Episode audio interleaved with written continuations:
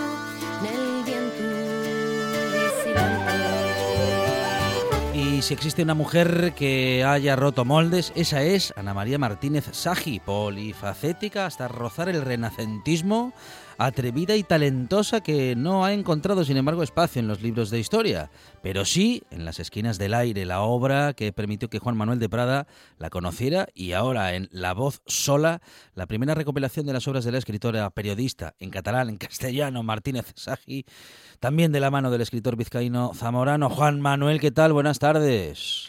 Hola, muy buenas tardes. Un placer estar en, en este programa. Muchísimas gracias, Juan Manuel. Y hablamos de una poeta, de periodista, política, deportista. Todo eso lo hizo antes de cumplir los 30 años. No sé si esta fue una de las cuestiones que te llamó la atención de la vida de, en fin, de esta, de esta mujer del renacentismo, como decíamos prácticamente, ¿no?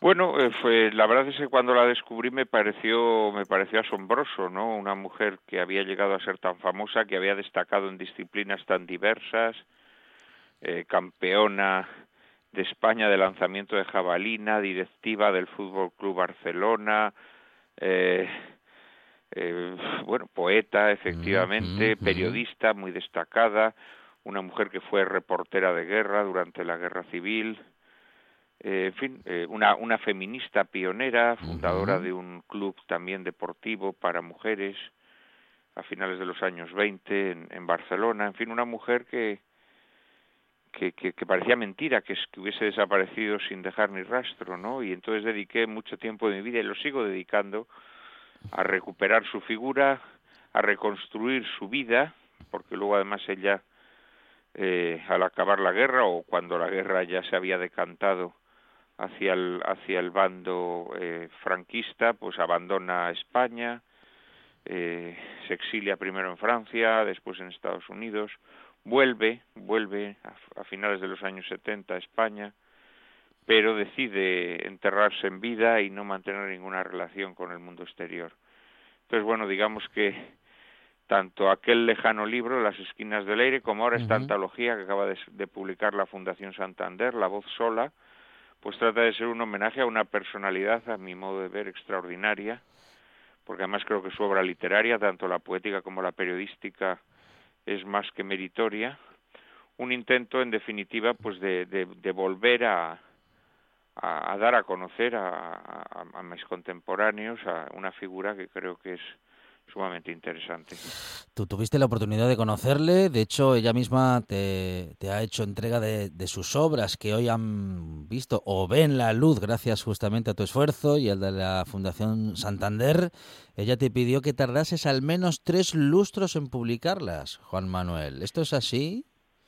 Sí, en efecto, eh, así es. Eh, bueno, la razón, la razón, digamos, primera es porque mm, gran parte de esta obra inédita alude al amor que ella siempre tuvo a otra escritora de su generación, Elizabeth Mulder, eh, a la que también he recuperado, por cierto, en esta misma colección del, del Banco de Santander, a la que aludía antes.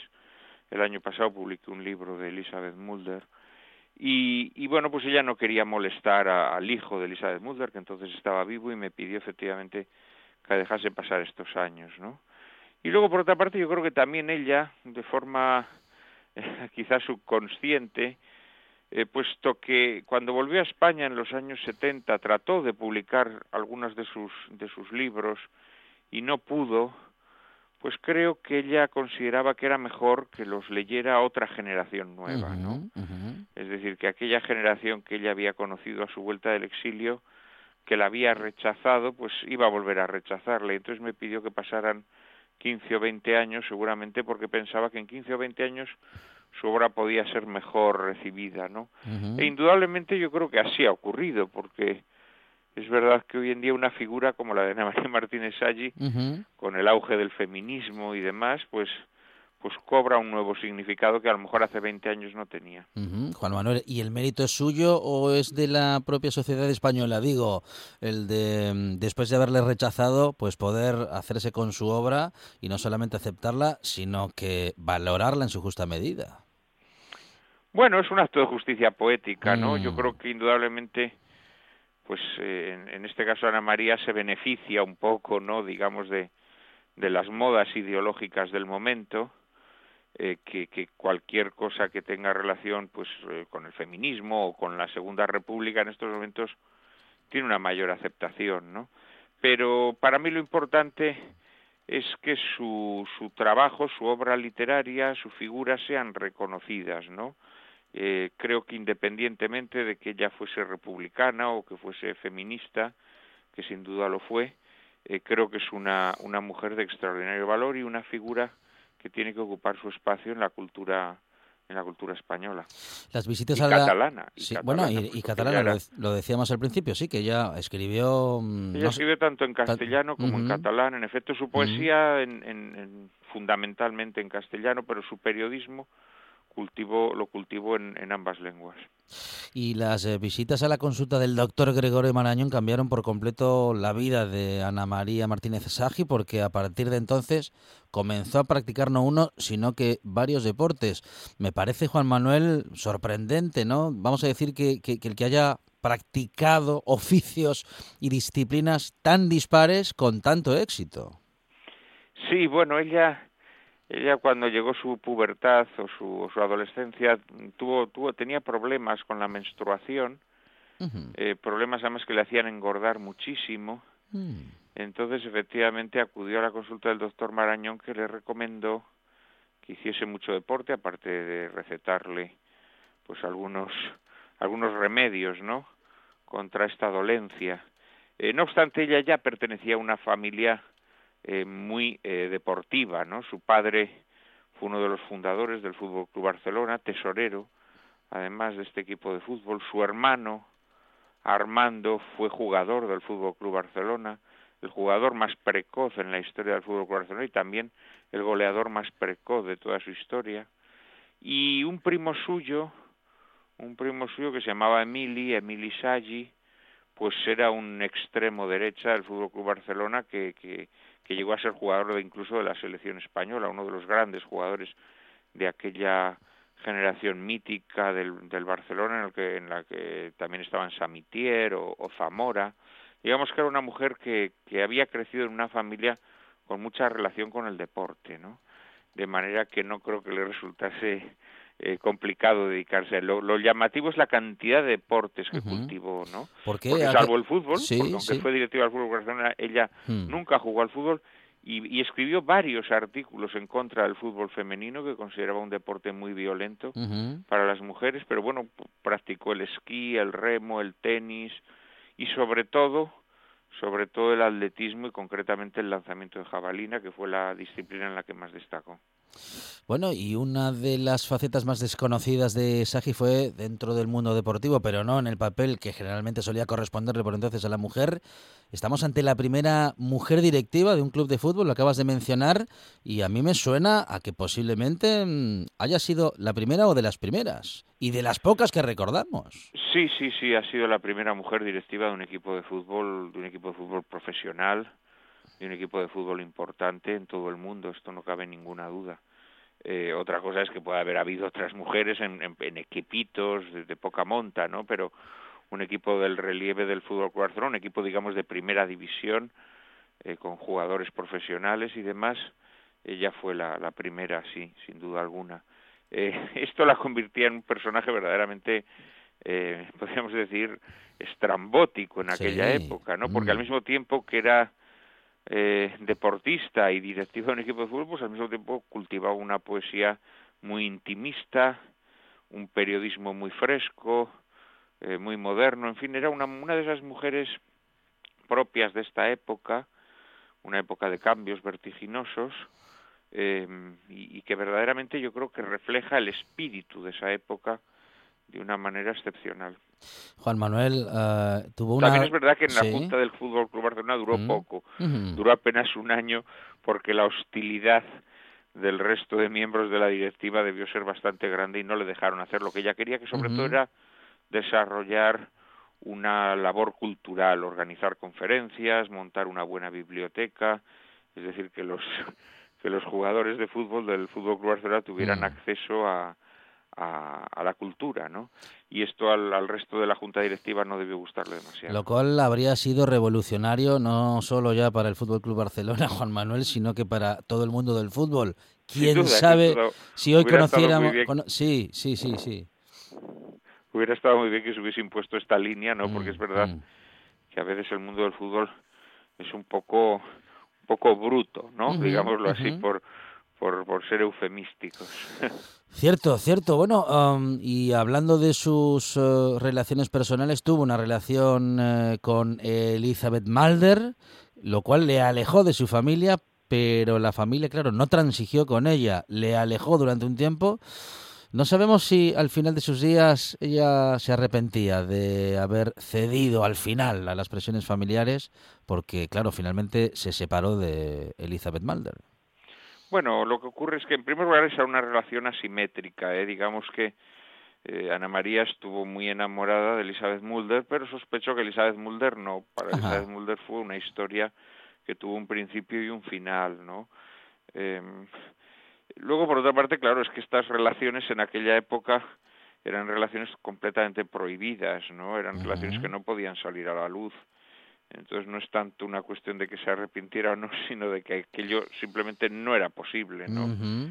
eh, entonces eh, lo que ocurrió es que simplemente pues Elizabeth Mulder siguió su vida, eh, mantuvo relaciones con, con mujeres, eh, yo me atrevería a decir que, que a lo largo de toda su vida, eh, siempre pues en, en un plano de discreción, como entonces era posible, Ana María Martínez Salli, en cambio, pues yo creo que nunca asimiló este episodio y esa ruptura fue para ella desgarradora y durante toda su vida eh, su poesía volvió una y otra vez recurrentemente a aquel episodio que la marcó para siempre. no Nunca olvidó a Elizabeth Boulder, nunca olvidó su amor hacia ella y, su poesía, como se puede ver en La voz sola, mm pues eh, de forma obsesiva sigue recreando aquella aquella historia aquella historia que no pudo ser. Y eso pudo ser malo, digo, ese ese dolor pudo ser malo para Ana María, pero bueno para Martínez Sagi. Pues indudablemente, indudablemente porque a veces la, la, literatura y la creación artística tienen mucho que ver con el dolor y el dolor es un es una musa muy fecunda, ¿no? Yo creo que los mejores poemas que Ana María Martínez Allí escribió fueron precisamente los poemas amorosos y los y los y los poemas de, del desamor, ¿no? De, ese amor contrariado, de ese amor frustrado que no pudo ser. Eh, en esta antología que he preparado, en donde hay muchos poemas inéditos, precisamente La voz sola es, es un libro íntegramente dedicado a Elizabeth Mulder, y yo creo que sus mejores poemas están en este libro, precisamente. Bueno, allí colaboró, como decíamos y como hemos comentado, con decenas de periódicos en su época, pero su trabajo oficial nunca dejó de ser el de secretaria mecanógrafa. Efectivamente, ella cuando abandona el domicilio familiar y se independiza, eh, saca unas oposiciones en el Ayuntamiento de Barcelona como mecanógrafa y ese fue el trabajo al que se dedicó eh, desde, desde el año 32 hasta el año 36, que es cuando solicita un permiso para poder irse al frente de Aragón con las columnas de milicianos, de voluntarios, que, que, iban a detener el avance de las, de las tropas sublevadas, y ahí estuvo en el frente de Aragón eh, mandando crónicas eh, para la prensa de la época. Y luego, cuando, cuando ella vuelve a España en el año 77, acogiéndose a las leyes de amnistía, consigue que le paguen una jubilación como secretaria del ayuntamiento eh, y le reconocen la antigüedad desde el año 39 hasta el año 77, año en el que ella cumplió 70 años y se tenía que jubilar definitivamente. Las leyes de amnistía le reconocieron todos esos años que los que no había podido trabajar por haber estado exiliada y así pudo cobrar una jubilación bastante decorosa. eh, de manera que sí, esos años, esos pocos años, apenas cuatro o menos de cuatro años que trabajó como secretaria mecanógrafa en el ayuntamiento, sin embargo luego le iban a servir para cobrar una, una buena jubilación. Políticamente Saggi tuvo una trayectoria interesantísima, Juan Manuel, de la que tendríamos mucho que aprender en estos tiempos de eh, todo o nada, ¿no? Porque fue mm. catalanista convencida, escribía, como decíamos, sin embargo, también en español, sin que esto, bueno, pues supusiera para ella una contradicción. ¿Cuáles eran sus ideas? ¿Cuál era ideológicamente o cómo era ideológicamente Ana María Martínez mm, Bueno, eh, hay que decir en primer lugar que ya no es obcecadamente ideológica, es decir, en su obra literaria apenas la ideología asoma y cuando asoma pues es más bien para contar el dolor del, del exiliado, Eh, pero sí que es verdad que ella, mmm, digamos que entre los años 30 y 35, digamos que se mueve en la órbita de lo que hoy llamamos Esquerra, bueno, hoy y entonces Esquerra Republicana. Sí. Eh, lo que pasa que es verdad, es verdad que eh, a medida que se acerca la guerra, ella va simpatizando con los anarquistas, probablemente por cuestiones lingüísticas precisamente, porque yo creo que la, la órbita de Esquerra Republicana era una órbita muy catalano parlante y claro, los escritores de Esquerra Republicana escribían en catalán fundamentalmente. Y Ana María, aunque escribía en catalán también, sin embargo, yo creo que su lengua, la lengua en la que ella alcanzaba las más altas cotas de expresión era el castellano. Y el mundo anarquista, pues era un mundo que se dirigía más a un público, a un público que escribía y hablaba en castellano, ¿no? Entonces a lo mejor tuvo algo que ver, no lo sé, o puede que fueran otro tipo de desavenencias, esto no lo tengo claro. Lo que sí que es verdad es que, bueno, pues ella luego durante el exilio, sin renunciar nunca jamás a su a su catalanismo, porque ella se sintió siempre muy catalana, pero es verdad que de alguna manera los años del exilio le ayudaron también a recuperar su identidad española, ¿no? De tal manera que cuando vuelve del exilio, pues eh, escribe también un, un, poemario que se titula Noche sobre el grito, que también está antologado en este volumen eh, del que estamos hablando, La voz sola, publicado por la Fundación Santander. Y en este poemario Noche sobre el grito escribe muchos poemas en donde está muy presente el dolor mm, que un exiliado siente al volver a España y ese amor, amor si se quiere conflictivo, amor, amor desgarrado hacia hacia esa España que, que no le acoge como como quisiera, ¿no? Entonces, bueno, digamos que en ella hubo una evolución mm, en la que, en la que tocó muchos palos, no en vano era una mujer tan, tan con, con, con carismas y con valores tan diversos que, que también políticamente pues digamos que tuvo sus contradicciones o bueno o su, o su evolución no como, uh -huh, uh -huh. como cualquier persona la tiene. A veces confundimos Juan Manuel no Ese, esos eh, conceptos digo el de la contradicción y la evolución o más bien el de la evolución con la contradicción Sí, bueno, vamos a ver, los seres humanos afortunadamente somos contradictorios en sí. el sentido en que más allá de que profesemos unas ideas, también somos personas con uh -huh. unas debilidades, con unas querencias. Eh, quiere decir que, que, esto siempre ocurre, ¿no? Podemos tener tal o cual ideología, pero eso no quiere decir que de, que de repente pues sintamos atracción hacia personas, admiración hacia personas que profesan otras ideologías, ¿no?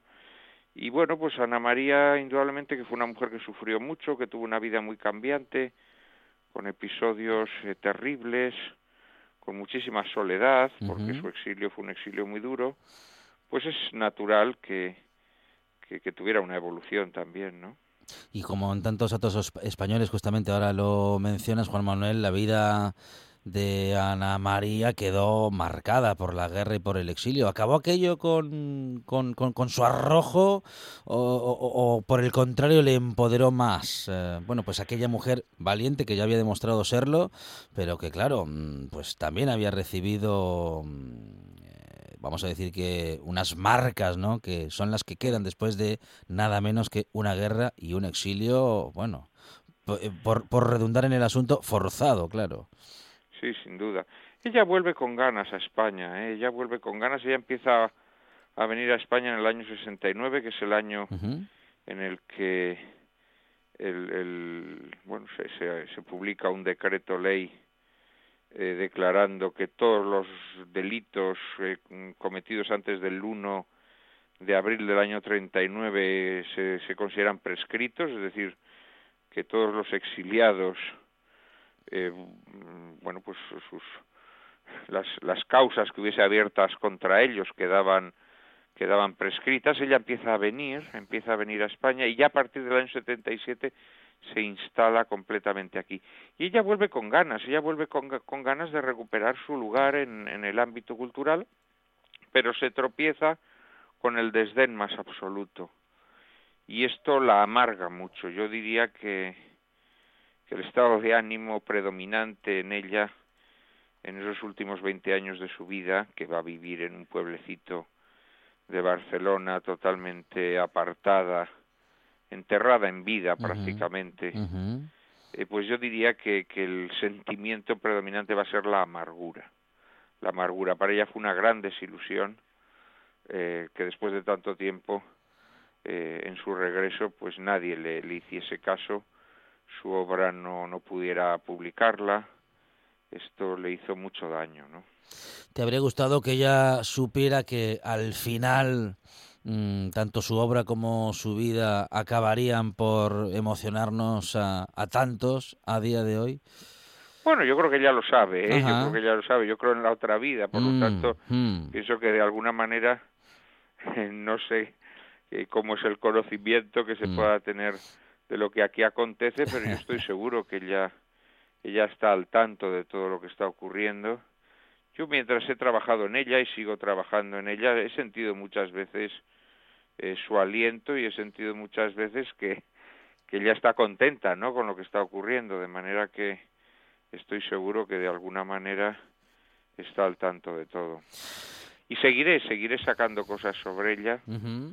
Ahora mismo estoy trabajando, intentando descifrar eh, su exilio y, y, al mismo tiempo pues también estoy preparando otras obras inéditas que me confió que espero sacar en los próximos años. Bueno, una gran, una gran responsabilidad, Juan Manuel, y también un, un placer eh, y un honor enormes, ¿no? El eh, tener esta, bueno, esta tarea por delante. Sin duda, sin duda, sin duda. Para mí es un trabajo que, que siempre asumí con gusto a lo largo de todos estos años bueno, pues eh, nunca he dejado de trabajar en, en, en, en, Ana María, en recuperar sobre todo su obra periodística, dispersa, muy difícil de encontrar. He tenido que visitar muchas hemerotecas. Afortunadamente, poco a poco se va digitalizando la prensa antigua, pero todavía hay muchísima prensa sin digitalizar. Y bueno, pues ahí estamos, ¿no? Trabajando en esto que, que creo que es una, una misión que, me, que se me confió y que, que, yo debo cumplir. Es el escritor y periodista Juan Manuel de Prada, autor de Las Esquinas del Aire, recopilador de la obra de Ana María Martínez Salli, en esta La Voz Sola, editado por la Fundación Santander, y en la que podemos adentrarnos, bueno, pues en la experiencia vital y también en muchas de las uh, obras, ¿eh? de la poesía y de, en fin, de los escritos de Ana María, que ha estado con nosotros en esta buena tarde, gracias al relato de Juan Manuel de Prada, y que seguirá estando con nosotros en tanto y en cuanto Juan Manuel continúe con esa tarea, que como decimos es un honor y que también es un placer para nosotros el poder hablar contigo, Juan Manuel, y que lo puedas contar también en esta buena tarde en la radio del Principado de Asturias. Juan Manuel de Prada, compañero, gracias, un abrazo. Muchísimas gracias, ha sido un placer. Hasta pronto. Estás escuchando RPA, la radio autonómica.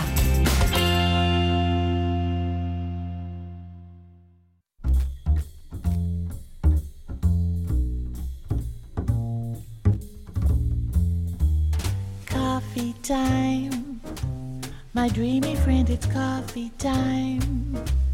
Let's listen to some jazz and rhyme and have a cup of coffee. Let me show a little coffee house I know where all the new bohemians go to have a cup of coffee. Greeting time, the music box is beating time. It's good old fashioned meeting time. So grab a chair and dig me there. Cause that's just the place that I'm at. Coffee time. My dreamy friend, it's coffee time. Let's sing this silly little rhyme and have a cup of coffee. Bueno, café para dos, que si lo pienso un poquitín, tendríamos que cambiar hoy el nombre, ¿eh? tendría que ser una cerveza para dos, porque nos acompaña una emprendedora con un gran producto, una idea brillante y una gran cerveza con sello Astur. Blanca Fresno, ¿qué tal? Buenas tardes. Buenas tardes, ¿qué tal? Bueno, muy bien, muy bien. Blanca es maestra cervecera, mm, llega esta buena tarde con una marca que hasta hace no mucho tiempo no existía y que partiendo de cero incluyendo la creación de la marca blanca, bueno, pues empezáis en este emprendimiento, en este nuevo trabajo para vosotros, como era el de fabricar cerveza, en este caso es. cerveza artesana. Sí, nosotros empezamos en el año 2008 a, bueno, a acercarnos al mundo de la cerveza desde la parte de la elaboración, porque. Fran Delgado ya llevaba rodeado de cervezas pues desde el año 1987 en el Cabeleño, que mucha gente conocerá, aunque hoy en día está cerrado. Y, y bueno, pues a, a raíz de un viaje que hicimos por Croacia, eh, nos interesamos en ir a ver un brew pub, que era un concepto que aquí de momento era muy nuevo. Eran locales que eh, fabricaban su propia cerveza y la vendían exclusivamente en su local. Allí conocimos a un maestro cervecero que fue el que nos enseñó y en el año 2012, el 1 de mayo, pues inauguramos la primera fábrica en Brewpub de Asturias. Bueno, de modo que Ordum, que es vuestra marca, que es vuestra cerveza, fabrica y vende su propio producto, hace todo el proceso, digamos, ¿no? Eso es. diseña, bo- diseña, diseña, digo, eh, envases, etiquetas, produce eh, justamente la cerveza y, y- y la vende. Es decir, todo el proceso desde, desde el inicio hasta el final. Eso es, toda la cadena. Contamos con muy buenos profesionales, pues en diseño tenemos a Juan Jareño, que es el creador de esta etiqueta que tanto está gustando. Sí. Eh, después contamos con Cícero Digital, que nos produce toda la parte de, de imagen. Y bueno, la verdad es que tenemos mucha suerte con, con el equipo de, de profesionales con el que trabajamos. Bueno, y Ordum, eh, ¿cuánto tiempo lleva existiendo? Por lo que dijiste, unos siete años. Sí, desde 2012. Lo que pasa es que venta en botella no empezamos a realizar hasta junio del año pasado. Porque no teníamos equipo para embotellar. Entonces, bueno, así que asistíamos a algunas ferias con barril, pero la botella no existía, ya te digo, hasta el año pasado.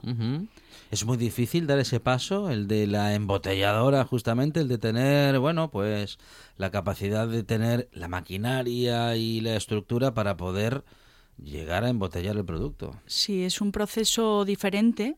Porque claro, tú pierdes el control de tu producto en cuanto está en la botella y lo envías, ya no está bajo tu Mm, control. mm, Y mm. eso pues es una dificultad técnica, pero bueno, de momento parece que estamos teniendo buenos resultados. Y, y sí, es, es muy difícil, el producir cerveza es difícil, es un proceso en el que tienes que estar formándote constantemente, aprendiendo. Y, y hay que controlar muchas variables. ¿Por qué? ¿Por qué es difícil? ¿Por qué es difícil? Bueno, porque dependes para empezar de un trabajador al que no tienes que asegurar Sí. ni pagar un sueldo, pero tienes que ha- hacerle la mejor comida posible y ese trabajador o trabajadora, millones de ellas son las células de levadura, que son las que realmente hacen la cerveza, ¿no? En realidad, la persona que llamamos maestro cervecero lo que está haciendo es pues un, un gran mosto para que la levadura se alimente y produzca finalmente la cerveza, convirtiendo el azúcar en CO2 y alcohol. Y generando ese producto que tanto nos gusta. Bueno, pero eh, la maestra cervecera y el ma- o el maestro cervecero algún mérito tendrán, porque claro, hay unas cantidades, hay una combinación de ellas y también hay un tiempo de estacionamiento, hay un, en fin, hay un montón de variables. Eso es. Que ahí entra, vamos a decir que la capacidad y la creatividad también del maestro o la maestra cervecera. Eso es, la creatividad es muy importante porque son cervezas, lo que entendemos como cerveza artesanal, cerveza craft, son, yo lo entiendo más bien como cervezas de autor, en las que tú imprimes un poco tu personalidad, bus- buscas el perfil de qué es lo que quieres ofrecer al público y para esto pues te tienes que formar. Eh, nosotros eh, hicimos estudios académicos en la Universidad de Alicante, los cursos de especialización en cerveza, que te generan, te proporcionan una base mm, teórica muy importante en la cual tú luego te vas a apoyar para entender qué es lo que estás haciendo, algo que al principio hacías de forma autodidacta, pues lees mucho, compartes con otros cerveceros, pero sí es cierto que es necesario tener un nivel técnico alto. Y, y bueno, difícil es todo, pero lo que, lo que es difícil es el esfuerzo que eso te lleva. Es un esfuerzo diario y, y bueno, sí es, es difícil. Un esfuerzo que está encontrando grandes resultados, ¿eh? porque en estos últimos años, en los, vamos a decir que relativamente pocos años de vida que tenéis eh, con esta marca y con este producto, habéis obtenido muchos reconocimientos y uno de ellos recién, recién salido del barril, Blanca. Pues sí, recién, recién salido del, del barril de Ordum Red Ale. Sí. Eh, esta última mención pues ha sido una medalla de oro en la Copa de Cervezas eh, de mitad del mundo, celebrada en Quito, en Ecuador, a la cual enviamos eh, cerveza para participar en la competición. Y la verdad es que estamos muy contentos todo el equipo Ordum porque es un reconocimiento muy importante. Y, y bueno, es cuesta, ¿eh? porque había más de 600 Mm. referencias. Mm. Y, y bueno, pues estamos muy orgullosos también de que Piloña, Asturias se mencionen al otro lado del charco como sinónimo de calidad. A lo mejor no me lo vas a contar todo, Blanca, pero ¿de dónde salen los lúpulos con los que se prepara Ordum? Pues mira, los lúpulos eh, salen de unos paquetes de 5 kilos que se mantienen todo el rato en frío. Conservamos, nosotros conservamos la cadena de frío y bueno, utilizamos diferentes variedades para cada receta de Ordum. No son los mismos. Eh, algunos son americanos y hay un lúpulo español que sí que utilizamos, que es el nugget. Y intentamos siempre todo lo que podemos eh, utilizar, que sea asturiano preferiblemente, de la zona, o español, lo hacemos. En el caso de levadura, pues en España no se puede adquirir.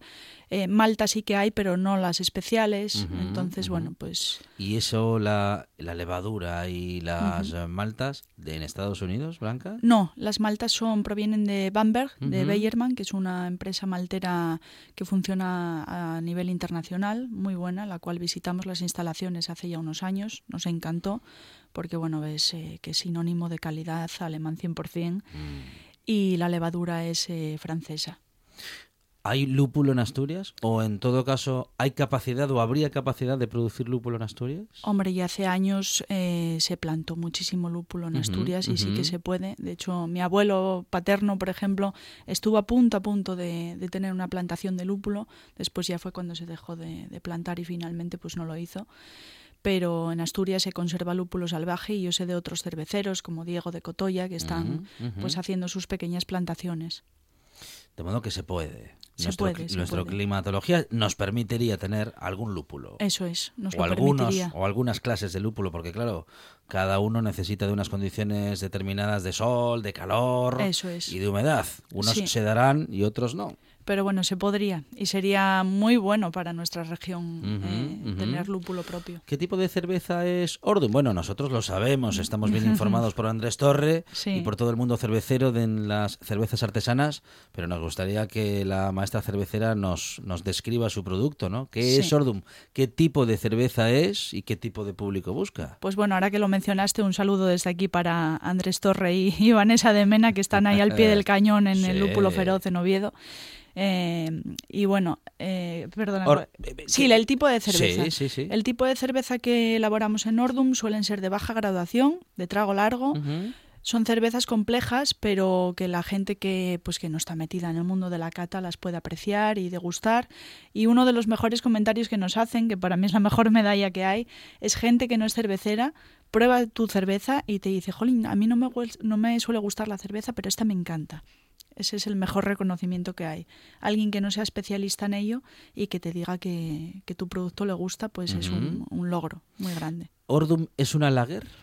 Tenemos eh, ahora mismo tres variedades. Una lager, que es la Ordum, la Ordum Lager, la rubia, sí.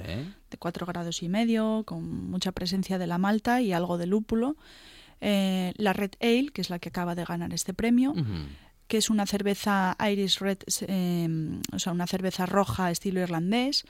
Es eh, lo que aquí entendemos como cerveza tostada, pues con toques a muy maltosos, eh, un poco a bizcocho, mm, apenas presencia de lúpulo. Y finalmente vamos a sacar ahora una Ordum Stout, que es una cerveza negra también de estilo irlandés. Y ya te digo, las tres muy fáciles de tomar, muy bajas en, en graduación. Lo que se pretende es que te guste la cerveza y puedas repetir pues con varias, con moderación, pero más de una. Y ah, no sé si a nivel nacional, pero mm, bueno, vamos a ver y eh, vamos a intentar averiguarlo. A nivel nacional, ¿cómo está la competencia en cervezas artesanas? ¿Cómo está el consumo en Asturias en particular y en España en general? Y, y- y bueno, y claro, vos- con vosotros podemos hablar de cómo está la industria mundial porque estáis apuntando a eso. Bueno, sí, apuntando, apuntando, poco a poco y paso a paso. El consumo de cerveza craft, pues cada vez es mayor en nuestro país, en. Asturias.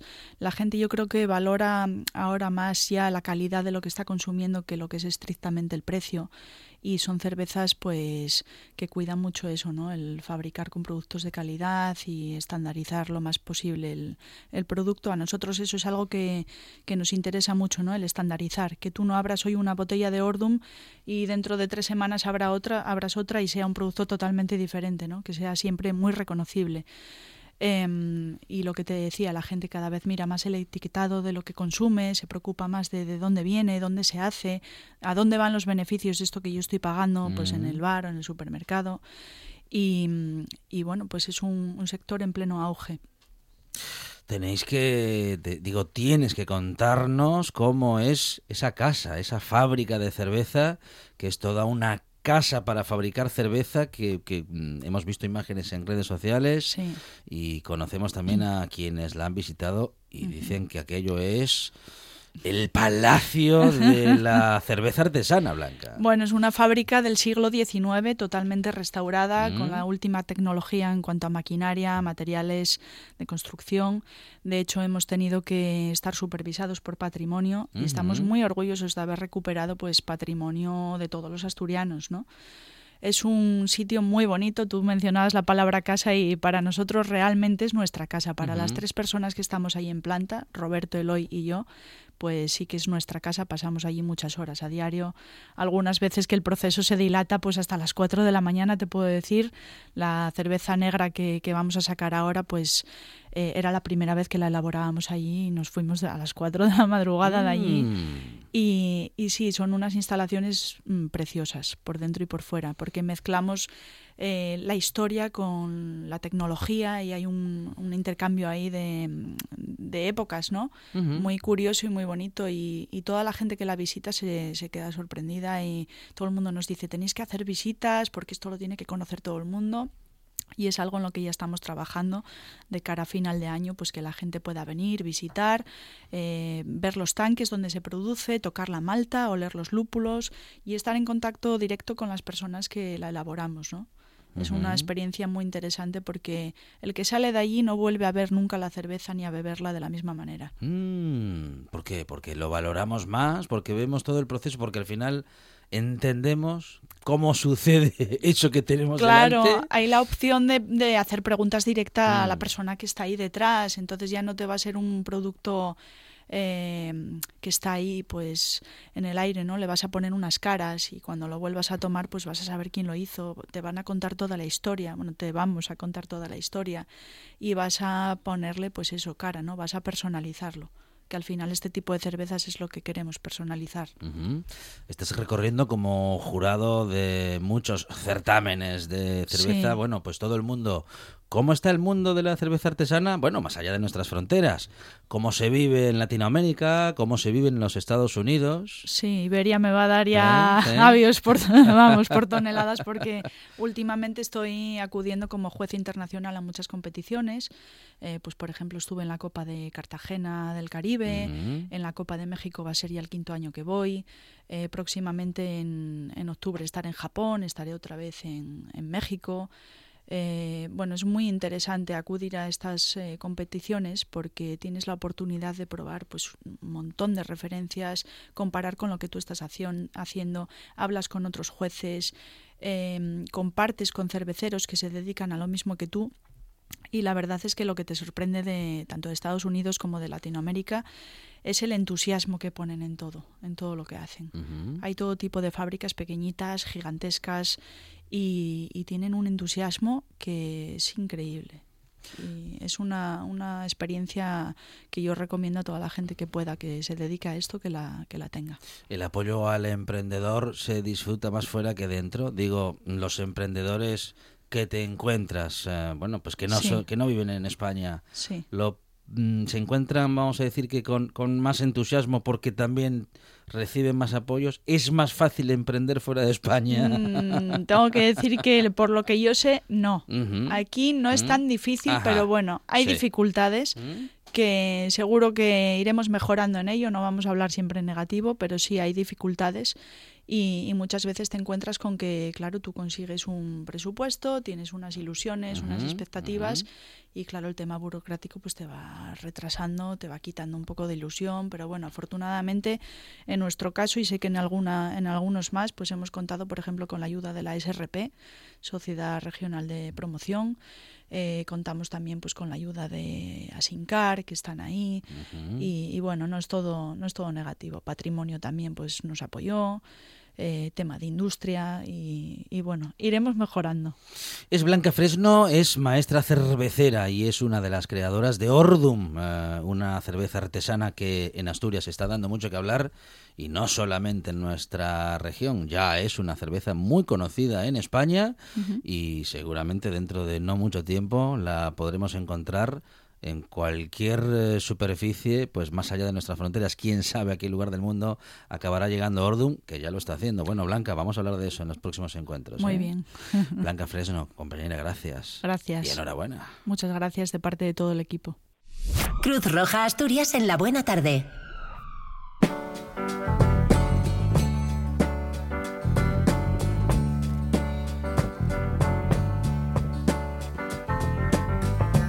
After midnight, we're gonna let it all hang out.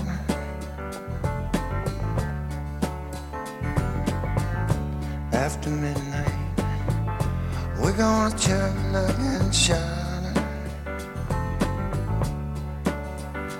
We're gonna cause talk and suspicion, give an exhibition, find out what it is all about.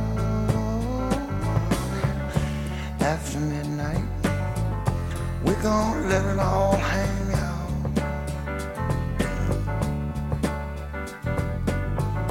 After midnight, gonna shake your tambourine.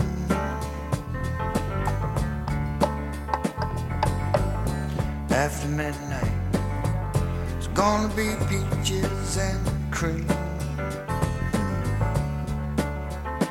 We're gonna cause talk and suspicion, vamos a hablar ahora de un servicio de educación y atención sexual para jóvenes eh, llamado Asexobi, un nuevo recurso eh, en el eh, municipio de Oviedo que se ha iniciado allí y que ha empezado a funcionar en junio. Servicio de educación y atención sexual gestionado por Cruz Roja Española en convenio con el justamente Ayuntamiento de Oviedo.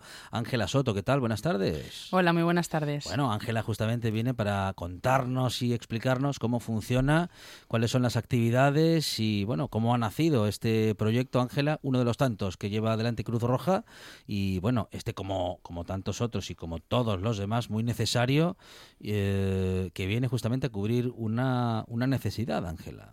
Efectivamente, desde Asexobi lo que pretendemos es cubrir la ne- la necesidad que hay relacionada con la educación sexual y el asesoramiento sexual para la, la población joven. Y, y eso lo vamos a, a desarrollar, pues hemos empezado en junio, la idea es que el proyecto pues continúe todo el tiempo que, pues bastante tiempo, ¿no? Y las actividades que desarrollamos pues son fundamentalmente tres. Ujú.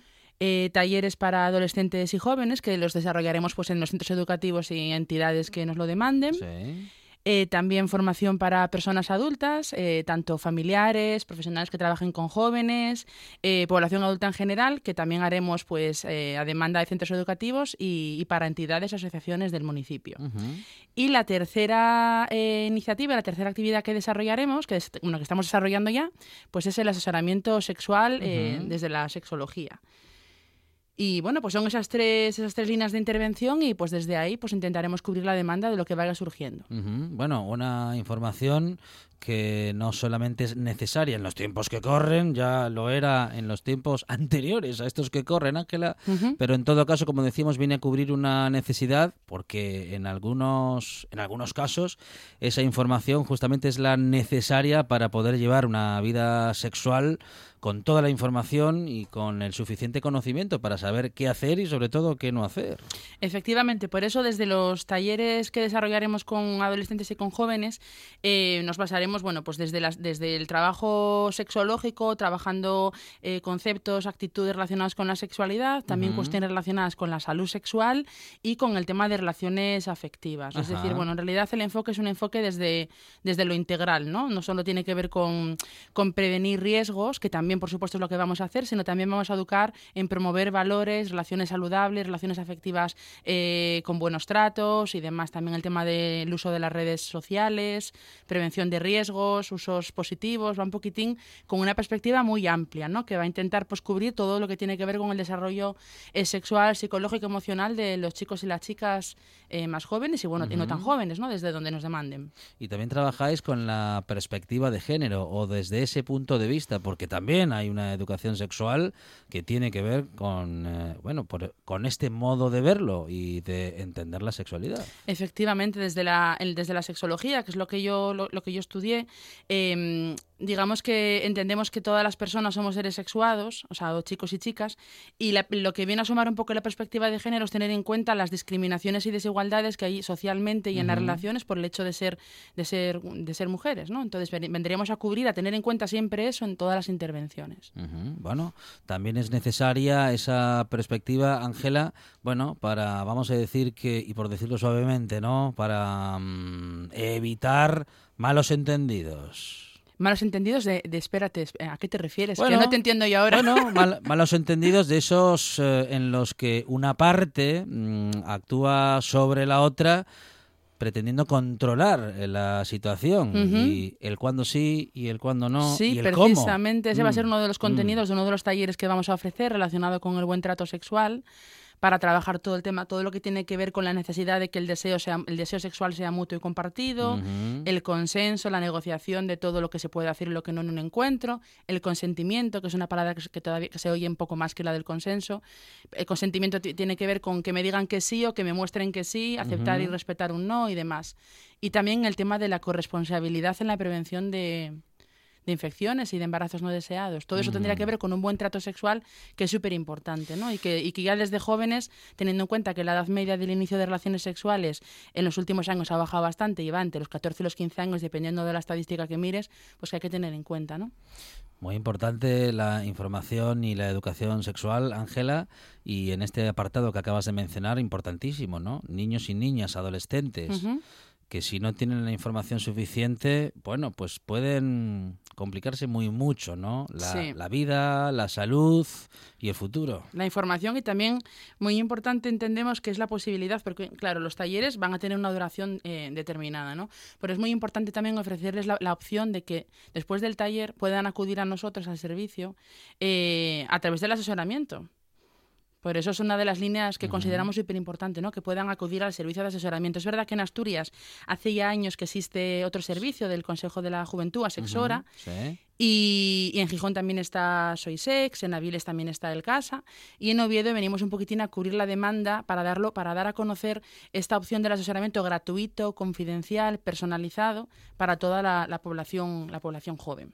Bueno, también eh, funciona, por tanto, como un eh, elemento informativo y como un elemento que acerca, bueno, pues a todos los que lo necesiten, el Sí. conocimiento de que existe y de que se puede acudir a él cada vez que se tenga una duda, cada vez que se necesite, bueno, este tipo de asesoramiento. Efectivamente, además, para ponerlo todavía más fácil, porque bueno, es gratuito, confidencial, anónimo, lo vamos a difundir en todos los centros a los que empezaremos a ir en otoño.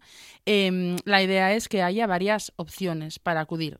Está la opción presencial, que va a ser el asesoramiento presencial, hay que pedir eh, cita previa, y eh, estamos en el Hotel de Asociaciones Santullano, en la calle Joaquín Costa, al lado del Centro Comercial Los Prados. Ahora en verano, por la mañana, lunes y jueves de 11 a una y media. En, cuando, en a partir de septiembre ya cambiará el horario, será lunes y jueves también, pero por la tarde, de 5 a 7 y media. Esa es la opción presencial. Y luego, a, a distancia, pues ya está el teléfono y el WhatsApp, eh, que te lo doy ya, digo ya el número de teléfono. Claro, venga, pues venga, el número nuestro para llamadas telefónicas y para WhatsApp es el 678 438 978. También tenemos correo electrónico que es asexobi.cruzroja.es y la otra, las otra, la otra manera de, de contactarnos para consultas es a través de redes sociales, que estamos en Facebook e Instagram. Si buscan a Sexobi ya nos van a, a encontrar. Ya tenemos un montón de publicaciones. La idea es que haya publicaciones más o menos diarias, un contacto, es decir, que haya contacto, eh, contacto constante con la gente. Bueno, pues eso. Y a través de mensaje privado sería la manera de, de consultarnos. ¿Quién forma a Sexobi? ¿Quiénes hacéis a Sexobi? Eh, entre personal técnico y equipo voluntario, seguro que sois sí. unos cuantos y unas cuantas. Sí, bueno, pues en el personal técnico estoy yo y luego tenemos un equipo de voluntariado que está, está creándose y hay unas cuantas personas que se han ido incorporando. Eh, de hecho, todavía esta semana tengo tres personas con las que me voy a reunir, o sea, vamos ya creando grupín. La idea es que nos reunamos ahora antes de las vacaciones, bueno, que yo- el, el- servicio va a tener vacaciones en agosto, un par de semanas, y que bueno, avisaremos en redes sociales ¿eh? de cuándo no estaremos. Pero bueno, eso en cualquier caso, vamos a ir reuniéndonos con la gente interesada y, y nada, el grupo de voluntariado pues empieza a funcionar como en Cruz Roja sucede en Cruz Roja Juventud. La idea es, bueno, pues vamos reuniéndonos, vamos presentando el proyecto, se irán creando los materiales pues con el equipo de voluntariado, las intervenciones. En Cruz Roja, en los proyectos, lo que se intenta es que el, el voluntariado participe absolutamente en todas las fases de los, de los proyectos, ¿no? Entonces, pues Asexovia va a funcionar así. A Sexobi con V, con X y con bueno y con A desde el inicio. A Sexobi está en Instagram, está en Facebook y también tiene un número de teléfono al que se puede acceder también, eh, bueno pues por las mensajerías eh, instantáneas de mensajes, también conocidas como WhatsApp y otras en el 678 438 978 678 438 978 es el Asexobi, el programa de servicio de educación y atención sexual para jóvenes de Cruz Roja Asturias. Ángela Soto es su responsable. Ángela, muchísimas gracias. Muchas gracias. ¿eh? Si alguien quiere ser voluntario, que nos escriba, ¿vale? Muchas gracias. Y muchas historias y muchas cosas han pasado en estas cuatro horas de radio, pero usted no se preocupe porque mañana habrá más Buena Tarde y más radio y las cosas que van a pasar aún no las sabemos, pero usted las va a poder disfrutar mañana aquí en el RP a partir de las 4. Más Buena Tarde y más radio.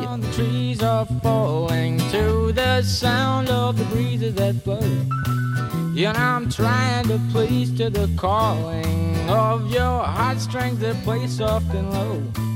You know the night's magic seem to whisper and hush. You know the soft moonlight seems to shine in your blush.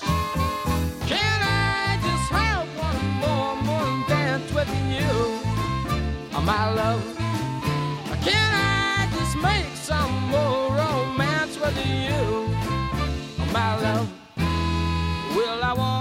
Love to you tonight. I can't wait till the morning has come. And I know now the time is just right. And straight into my arms you will run. And when you come, my heart will be waiting to make sure that you're never alone. There and then all my dreams will come true, dear. There and then I will make you my own. And every time you, you just tremble inside. Then I know how